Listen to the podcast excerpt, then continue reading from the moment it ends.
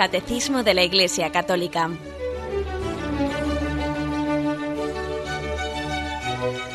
Un programa dirigido por Monseñor José Ignacio Munilla, Obispo de San Sebastián.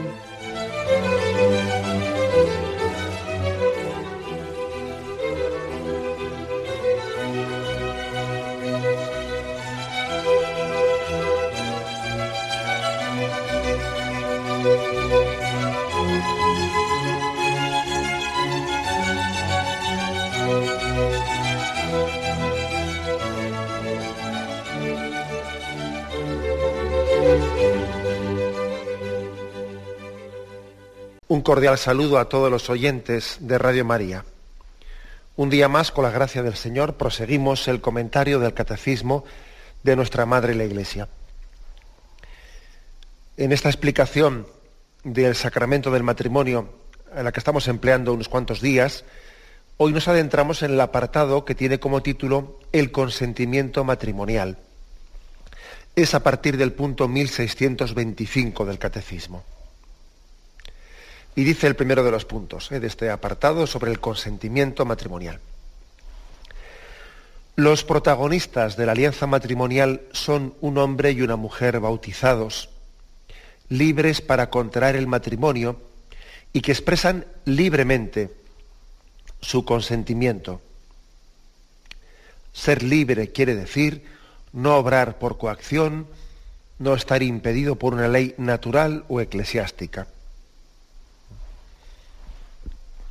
Recordáis que ayer habíamos hablado ya en el apartado sobre la celebración del matrimonio, que en la Iglesia Latina, eh, pues los, los esposos que se casan son ellos los ministros del sacramento. Decimos que son ellos los que se casan, ¿no? Y el sacerdote actúa como testigo. Si bien es verdad que hicimos la puntualización de que las iglesias católicas orientales la forma de, vivirlo y reflexionarlo ha sido distinta y el ministro del sacramento de las iglesias orientales ha sido el sacerdote o el obispo el que presidía la celebración. Bien, pero aquí, dejando ese tema un poco a un lado, aquí se dice, se habla de, de que esos protagonistas de la alianza matrimonial son ese hombre y mujer. Dice aquí, ¿no? Libres para contraer el matrimonio. Aquí se habla, por lo tanto, de la importancia del consentimiento libre. Es ese consentimiento en libertad del que está realizándose el matrimonio. Algo importante, fijaros, porque es que estamos en una, en una mm, sociedad, ¿eh? estamos en una cultura, en una cultura en la que el concepto de libertad está verdaderamente dañado, tocado. Generalmente cuando se hable, cuando se habla de libertad, se entiende libertad un concepto de algo que me libera de, ser libre de, libre de, de coacciones, libre de compromisos, libre de. Pero pocas veces se reflexiona que la libertad no solo es un libre de, sino que es un libre para. Somos libres para determinadas cosas, es decir, la libertad está íntimamente unida a la responsabilidad. La libertad sería mm, pues, un, concepto demasiado corto, demasiado limitado, si, si únicamente lo comprendiésemos desde una ausencia, ausencia de, de coacciones o de influjos sobre nosotros libre, me refiero al sentido negativo del concepto de libertad. El sentido negativo es el de decir, yo soy libre de, pues libre de esta persona, libre de la otra, libre de ataduras, libre de... Ese es un sentido negativo que tiene que estar evidentemente complementado por el sentido positivo. Soy libre de, de acuerdo, pero soy libre para. Soy libre de ataduras, soy libre de esto, de lo otro, para poder hacer esto, para poder entregarme al otro y para lo demás allá. ¿eh? La libertad, pues, es un concepto que tiene que explicarse de una manera íntimamente ligada a la responsabilidad, a la capacidad de entrega, a la capacidad de decisión y de opción del hombre. porque es que a veces la libertad se ha podido interpretar como, en ese sentido negativo que digo, como pues una facultad que le permite al hombre quedarse en tierra de nadie y entonces no hacer ninguna opción en la vida, ¿no? No tener, como si la libertad fuese, no tener ningún, ningún influjo, ninguna ecuación y así yo no, estar, no sentirme obligado a nada, quedarme en territorio de nadie, ¿no? Eso es un error muy grande. La libertad capacita al hombre para la entrega. Víctor Frank, en una frase que se ha hecho muy famosa, ¿no? El fundador de la Escuela de la Logoterapia, decía Víctor Frank que, la, estatua de la libertad, que está en la, costa este de Estados Unidos, ¿no? tenía que estar complementada por la estatua de la responsabilidad, colocada en la costa oeste, diciendo que libertad y responsabilidad son dos conceptos que se iluminan mutuamente, que se complementan mutuamente. Por eso aquí se habla de, de la, importancia de la libertad ¿no? para contraer el matrimonio. Bueno, también hay que decir que el cristianismo, el cristianismo creo que ha hecho un gran servicio eh, a la libertad. Un gran servicio porque la, porque la ha purificado y nos ha hecho conscientes de, de que Cristo eh, nos ha precisamente redimido para poder vivir en libertad, en la libertad de los hijos de Dios. Acordaros, por ejemplo, aquel texto de Gálatas 5:13. Habéis sido llamados a la libertad, solo que no toméis de esta libertad pretexto para la carne. Antes, al contrario, servíos por amor los unos a los otros, a los otros. Es decir, que la libertad no es una frívola licencia, porque si la libertad fuese una frívola licencia, licencia para lo que fuere, ¿no? Esto equivaldría a definir la libertad como la indiferencia ante el bien y el mal. No, la libertad es la capacidad que tiene el hombre de responder a la vocación con la que Dios le llama.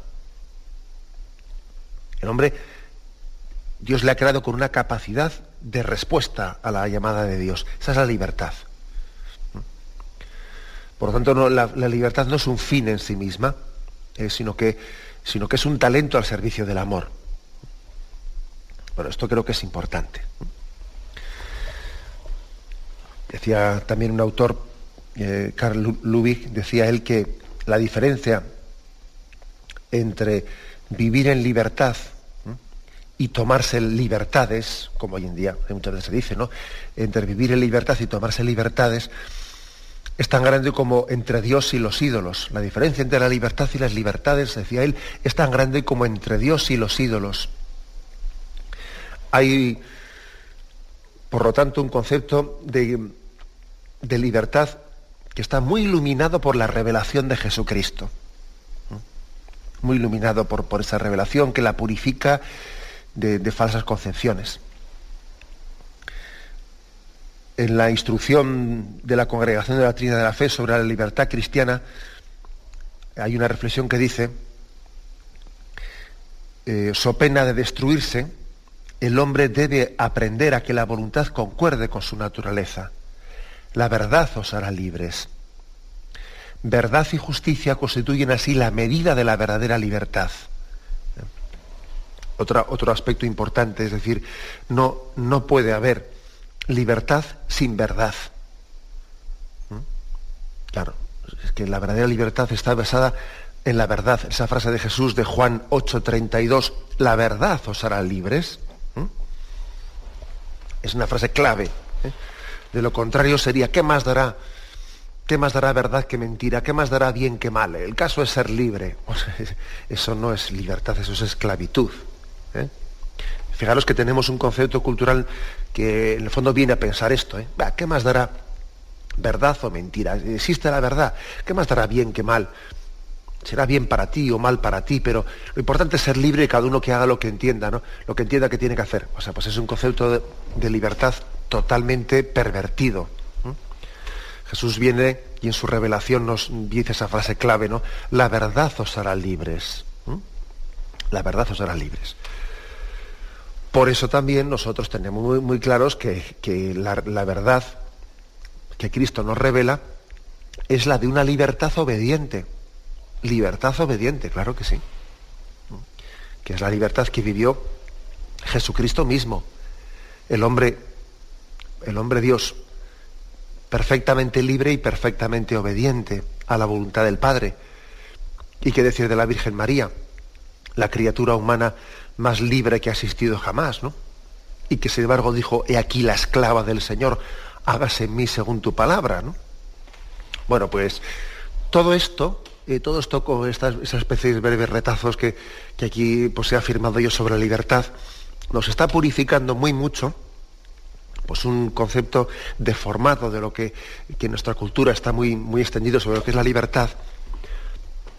Y ahora que hemos de alguna manera purificado ¿no? ese concepto de libertad de, esas deformaciones y la hemos dignificado tanto, porque todo esto que, que hemos afirmado es dignificar mucho la libertad. Cristo nos ha liberado. Cristo ha venido a, liberar nuestra libertad esclava. Cristo es el libertador, entre otras cosas, de nuestra propia libertad, ¿no? De un concepto de libertad, pues equivocado. Bueno, pues con, ese panorama, con ese panorama, volvemos a afirmar lo que dice este punto 1625, ¿no?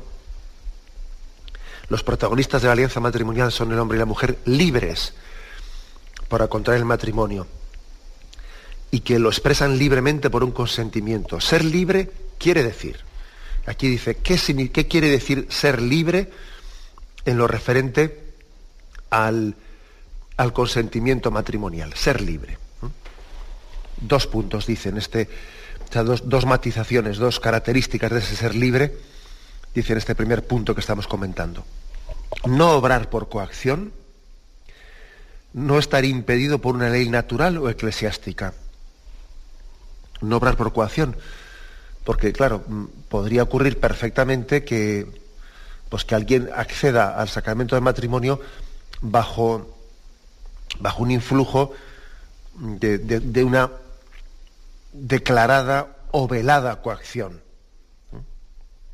Declarada o velada coacción pues mm, de hecho, vamos, yo he conocido en mi vida de sacerdote algún caso de nulidad matrimonial que, fue claro, claro porque, mm, porque incluso recuerdo en alguna en algún proceso de nulidad matrimonial que vivimos en la parroquia, pues que era, pudo ser muy fácilmente demostrado, pues cómo alguna persona había accedido al sacramento del matrimonio, pues con una ecuación muy fuerte, muy fuerte pues, de, su familia, pues porque había quedado embarazada y por lo tanto había una coacción muy grande pues para que llegase al matrimonio, etcétera. Bueno, cosas que igual podían ocurrir antes más que ahora, dependiendo de contextos culturales, ¿no? Pero eso puede ocurrir. Eso anula esa libertad. Hay un acto que está hecho por, por una coacción y por lo tanto es, eh, directamente contrario a la esencia del matrimonio motivo de nulidad, como luego explicaremos.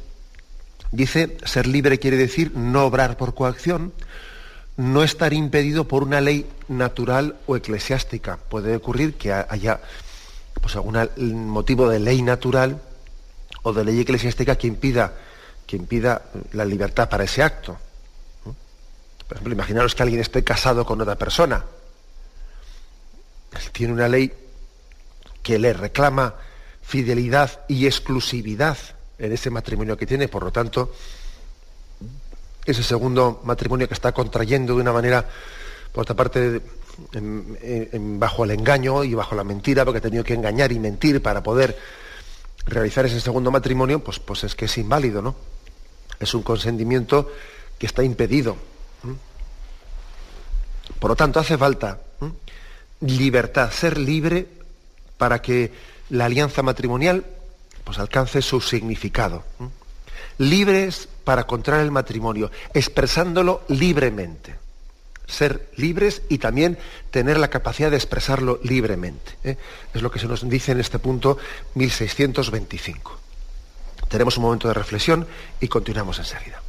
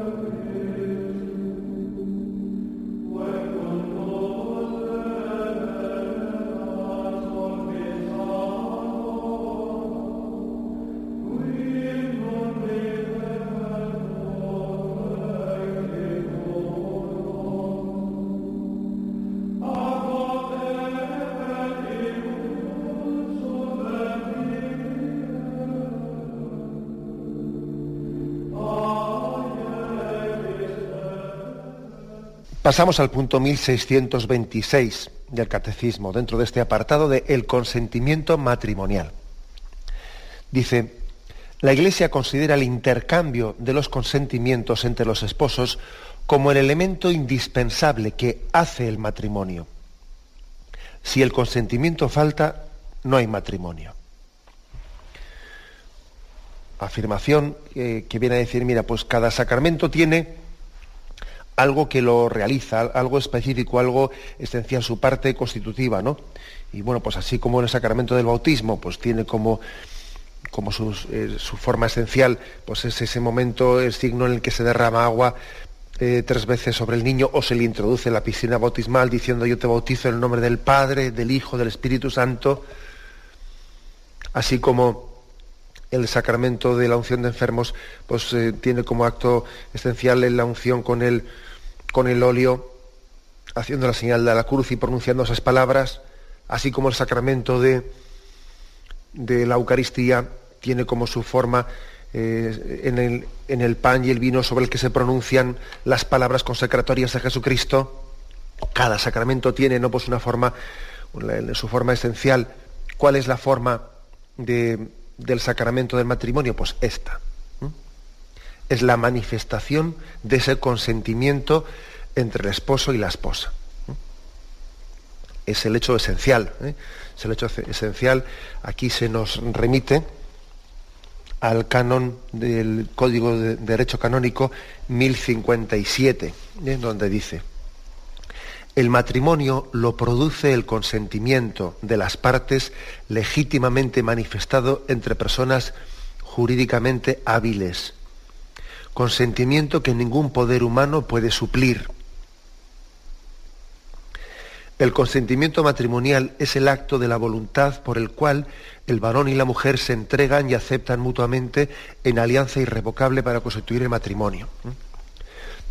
Fijaros que este punto que hemos leído, esto de que el matrimonio lo produce el consentimiento de las personas legítimamente manifestado entre personas jurídicas, consentimiento que ningún poder humano puede suplir, esto lo decimos muy fácil ahora, ¿no?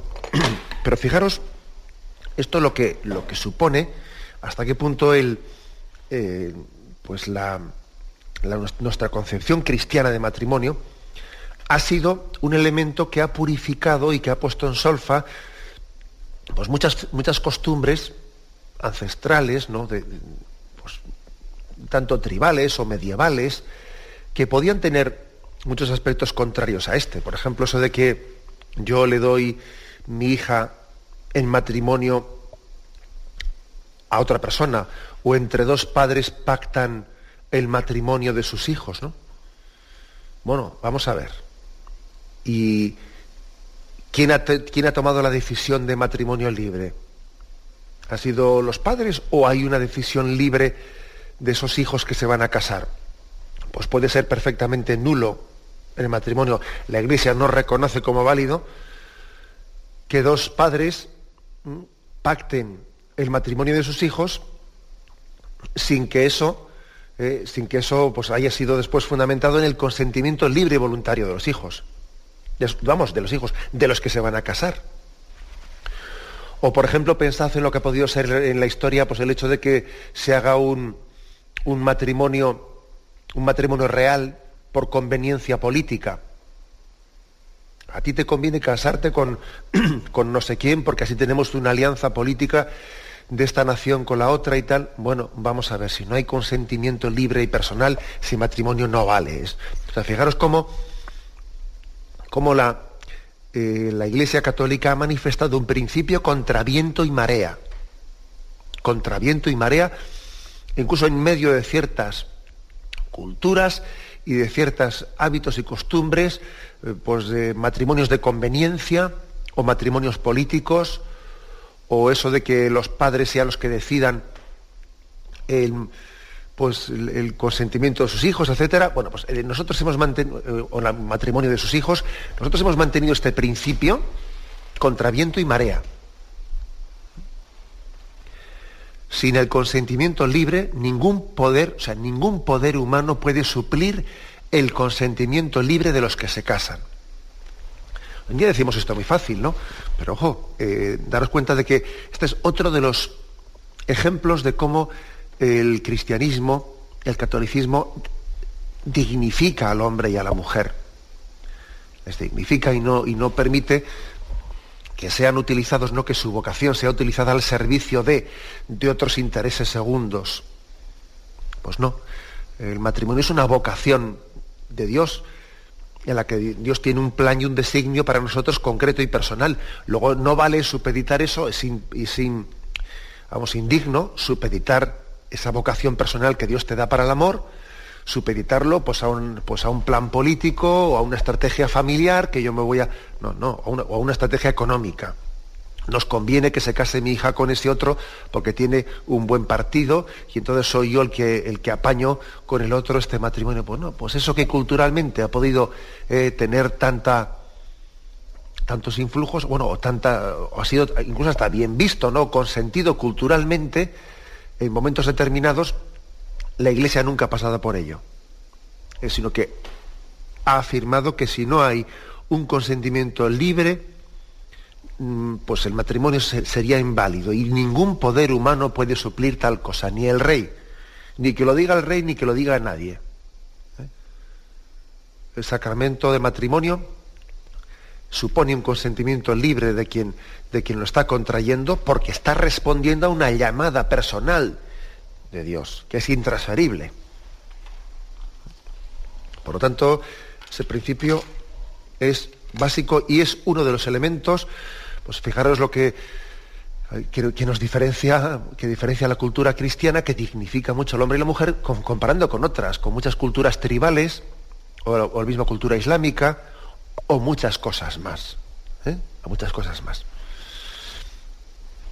En el ritual del matrimonio se ofrecen distintas fórmulas para este consentimiento. O sea, aquí se dice que es el elemento indispensable, el elemento esencial, es, es lo que realiza el matrimonio es lo que le realiza. Dice, el matrimonio lo produce el consentimiento de las partes legítimamente manifestado. Bien, pues si vamos al ritual del matrimonio, vemos, mm, vemos que en primer lugar hay un, escrutinio. Y en ese escrutinio se pregunta por la libertad de los que se acercan a recibir el sacramento. Eh, dice, pues, venís a contraer matrimonio sin ser coaccionados libre y voluntariamente?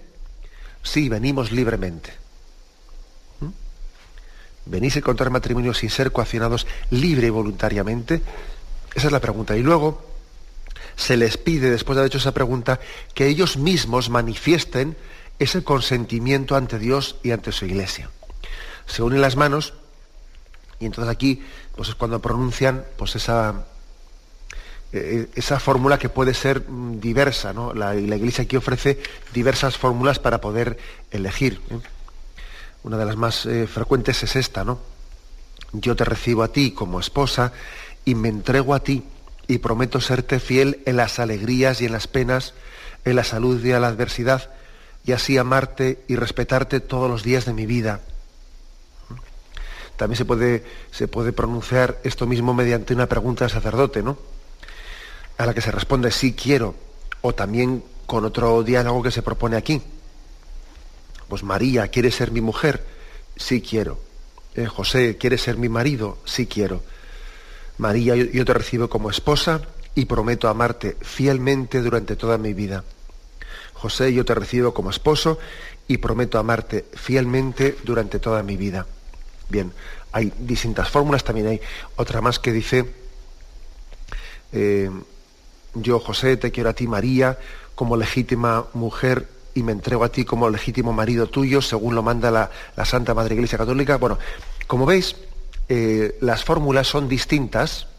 Eh, no es que exista, como en, el, sacramento de la Eucaristía, una única fórmula de consagración. No. ¿eh?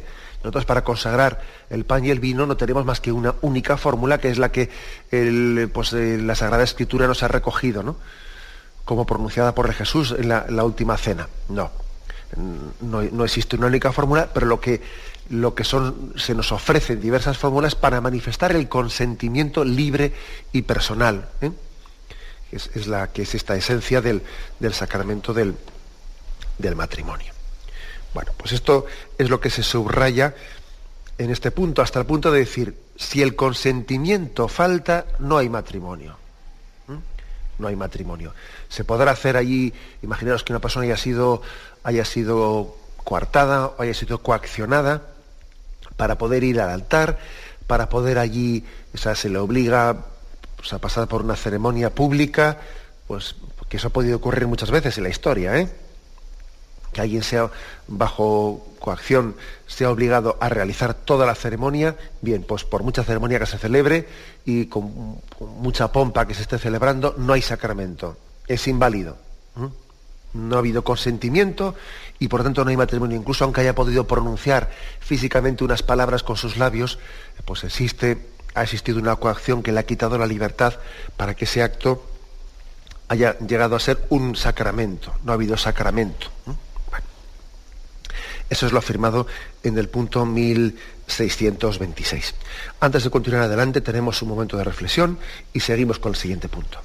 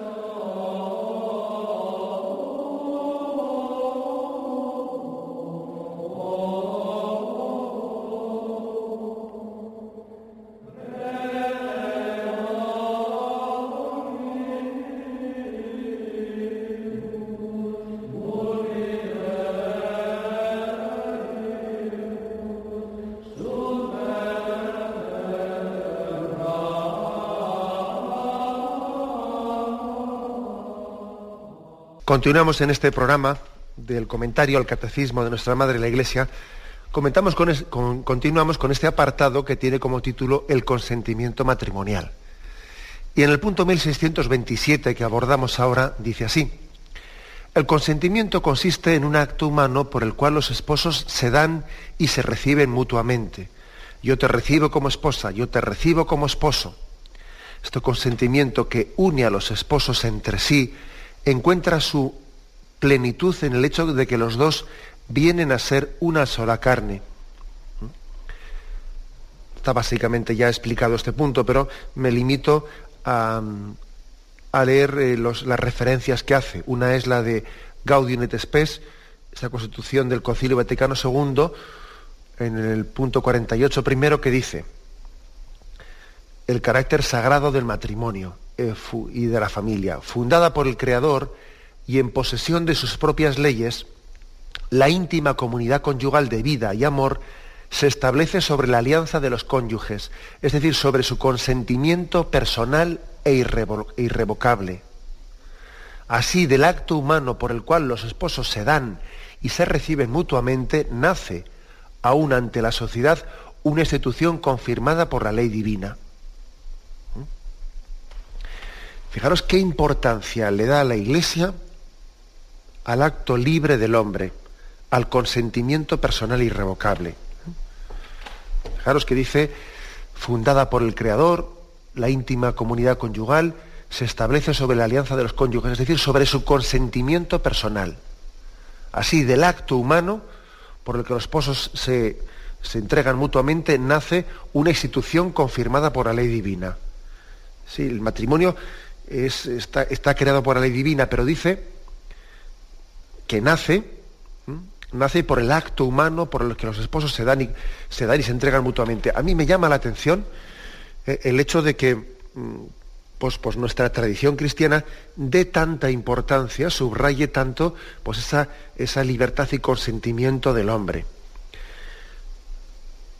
Siendo así que nuestra cultura, curiosamente, ¿no? Nuestra cultura muchas veces ataca, ataca o intenta desprestigiar el cristianismo diciendo que el cristianismo anula al hombre, que está como pisoteando al hombre, que es una especie de concepción religiosa que quita la autonomía del hombre. y que bueno, pues parece que son leyes que coaccionan, que, no sé qué, no sé cuántos, y es es todo lo contrario, mire usted, es todo lo contrario. Es es todo lo contrario. Justamente la, eh, nuestra creencia en un Dios todopoderoso, soberano, omnipotente, ¿no? lejos, de, lejos de coartar la libertad del hombre, precisamente la sustenta, la fundamenta, la posibilita. He aquí un, ejemplo claro eh, de cómo el cristianismo, eh, contra, totalmente en contra de lo que muchas veces en esta cultura se pretende, eh, se pretende afirmar, está dignificando la libertad del hombre, la está reconociendo, solo que claro, que es un concepto de libertad purificado, purificado de deformaciones, ¿no? Mientras que mientras que curiosamente, pues eh, esta cultura que tanto reivindica pues, la libertad y entiende que, la mera fe en Dios y la sumisión a Dios y la religión como una religación o un sometimiento, ¿no?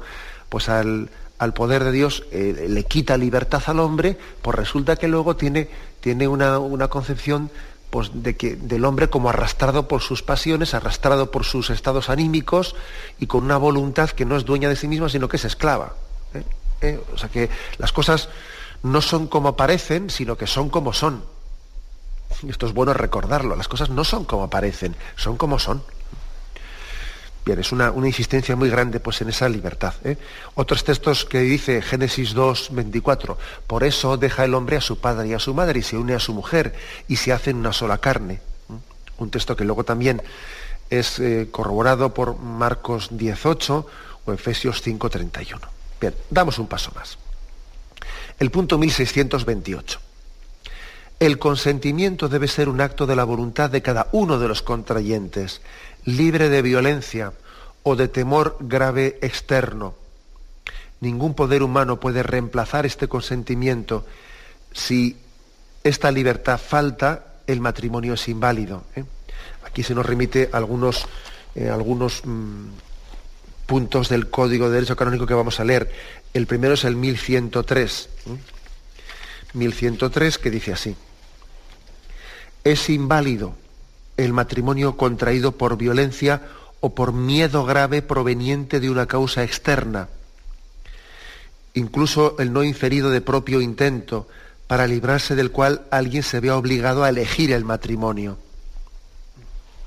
Es inválido tal, tal cosa ningún poder humano puede, puede reemplazarlo.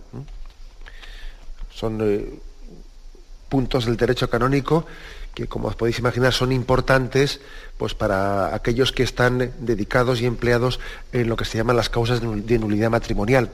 De ese tema se habla en este punto siguiente, ¿no? el 1629.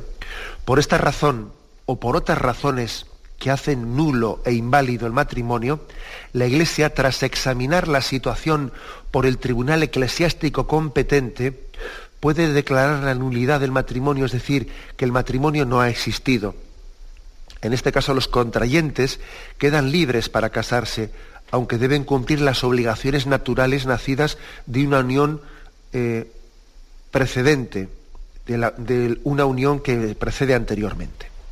Vamos a ver, el tema de la nulidad matrimonial, que es un tema importante y que además a veces suele ser motivo pues, de ciertos, ciertos escándalos y de ciertas confusiones. La nulidad matrimonial no es una especie de pequeña puerta abierta pues, para un divorcio a la católica. ¿Mm? No es eso, ni puede serlo, y si alguien intentase utilizarlo de esa forma, pues estaría pues, cometiendo un sacrilegio. Estaría cometiendo un sacrilegio. Si alguien recurriese pues, a, un tribunal de la Iglesia, pues sencillamente pues, para, mm, con ese espíritu, con el de intentar conseguir un divorcio a la católica, estaría cometiendo un sacrilegio. Tenemos todos eh, pues, mm, en nuestra mente pues, ciertas, eh, ciertas polémicas que hemos vivido, en las que da la impresión de que algunas personas pueden, eh, bueno, no podemos afirmarlo de nadie en concreto porque sería hacer un juicio, un juicio que no nos es permitido hacer, ¿no? Pero sí que, sin hablar de nadie en concreto, hablando un poco genéricamente, pues existe entre nosotros pues el temor de que pueda haber personas que se acerquen a un tribunal eclesiástico alegando causas para nulidad matrimonial, pues que pueden ser causas que estén más o menos forzadas o falsificadas, ¿eh? pues consiguiendo, pues consiguiendo pues de, médicos o de psicólogos o de quien fuere, consiguiendo informes periciales que estén como hablando, queriendo demostrar la incapacidad de esa persona cuando se casó, pues por enfermedades psicológicas y tal, tal. Y existe como la sospecha, la sospecha de que puede haber casos de esos en los que algunas personas consigan la nulidad matrimonial así de una manera forzada y bajo engaño, etcétera, etcétera. Bueno, entonces, ¿qué hay que decir al respecto? Pues hay que decir una cosa tan clara como la siguiente. Si eso ocurriese, si una persona ha ido a un tribunal eclesiástico, no para conocer la verdad de su matrimonio, sino para eh, ir con pruebas amañadas, etcétera, para conseguir lo que él quiere, que es una especie de que me anule, el matrimonio para que yo ahora tenga eh, sencillamente libertad de casarme con otro y no estoy buscando la verdad de lo que aquello fue, sino quiero salirme con la mía en una especie de divorcio a la católica, si tal cosa ocurriese, en primer lugar, pues hay un pecado de perjurio, porque se han presentado pruebas falsas bajo juramento. Luego es un pecado de perjurio. En segundo lugar, lógicamente es un sacrilegio el utilizar un tribunal de la Iglesia contra el propio sacramento. Y en tercer lugar, aunque la Iglesia dé una sentencia de nulidad matrimonial en base a esas pruebas que son falsas, y Dios lo sabe que son falsas, aunque la Iglesia se la haya engañado, aunque la, aunque la Iglesia dé una sentencia de nulidad, hay que decir que el matrimonio sigue siendo válido porque, Dios sabe y esa persona sabe que esas pruebas que ha presentado son falsas, el matrimonio sigue siendo válido y si se casa con otra persona, pues lógicamente pues peca doblemente. O sea que, ¿qué quiero decir con esto? Pues que existe el riesgo de que alguien pueda acudir a un tribunal eclesiástico mintiendo, etcétera, etcétera. Pues claro que existe. El mismo riesgo de que alguien vaya a un confesionario, se ponga de rodillas, Ave María Purísima, y en vez de decir la verdad de sus pecados, pues mienta en el fondo que quede claro que esa mentira cae sobre su propia cabeza. Eh, esto creo que es importante decirlo. O sea, que es que ir a un tribunal eclesiástico para mentir, pues es que básicamente es parecido ir a, un confesionario y empezar a mentir allí. Así de ridículo es. ¿eh?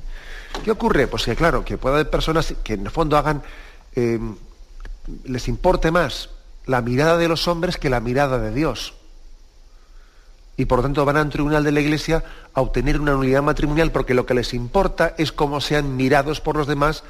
entonces, bueno, pues si, tal cosa ocurriese, como os podéis imaginar, pues hay que, hay que proclamar este principio. ¿eh? El principio de que, en el fondo, a quien nos engañamos es a nosotros mismos. A Dios no le vamos a mentir. A los demás, a los demás les voy a mentir a los demás. ¿Y qué más dará? Pero si, pero si la única eh, lo único importante es lo que Dios piensa de ti, que Él te conoce. Y, por tanto, este principio hay que decirlo. Lo digo porque, porque soy consciente de que todos somos conscientes de que a veces el tema de las nulidades matrimoniales, pues eh, como a veces también es un poquito amplificado por los medios de comunicación que sacan el caso de los fulanito y menganito y no sé quién y te lo amplifican y entonces resulta que, eh, pues que puede ocurrir que esto sea un tema de fricción y un tema de, el que, de la impresión de que se puede estar engañando. Ahora, tampoco permitamos que esos casos así un poco de, casi de revista del corazón, que esos casos así que un poco que casi forman parte del cotilleo, nos, nos descentren de algo que, es, que es verdad, y es que la Iglesia estudia casos puntuales y concretos, que son pocos, o sea, numéricamente son pocos, lógicamente, casos puntuales y concretos sobre, de, una matrimonial que pueden, que, que, que verdaderamente, si ha existido causas que han hecho inválida la unión matrimonial, pues por, por coerción o por falta de eh, o por falta de capacidad de esa persona para casarse, pues eh, es que es bueno buscar la verdad.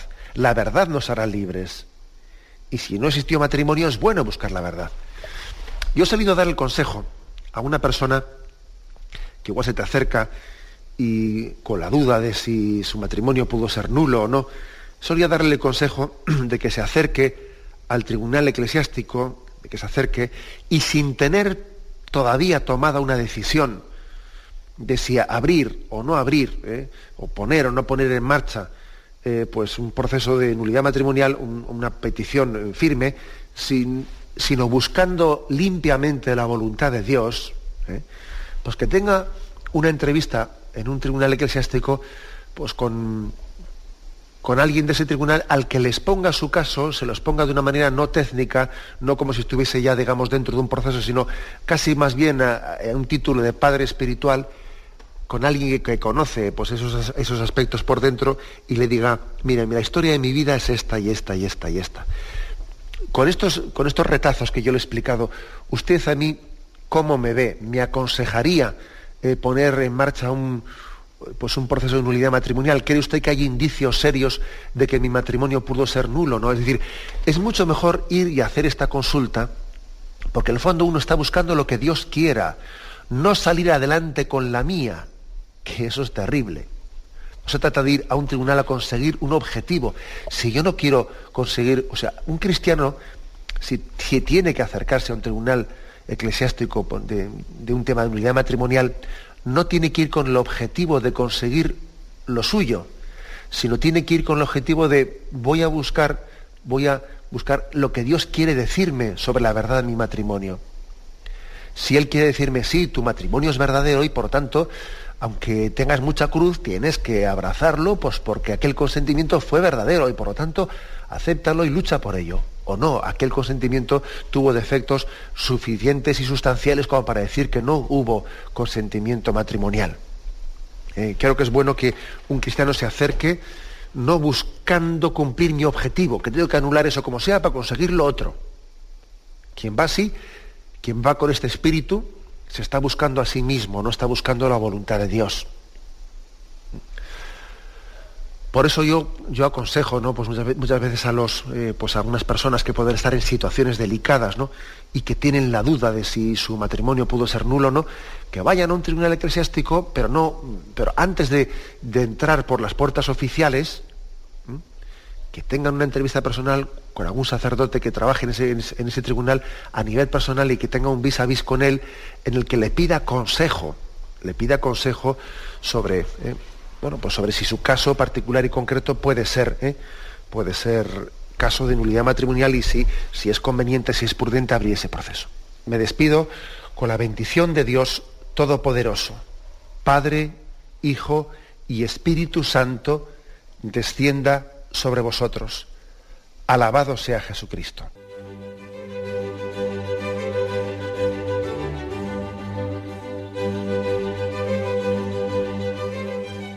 Finaliza el Catecismo de la Iglesia Católica, un programa dirigido por Monseñor José Ignacio Munilla, obispo de San Sebastián.